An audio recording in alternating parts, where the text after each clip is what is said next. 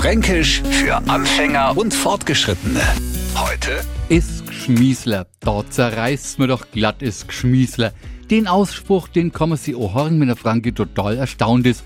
Die Frage, um Himmels Willen, was zerreißt ne Zettel, ist einfach zu beantworten.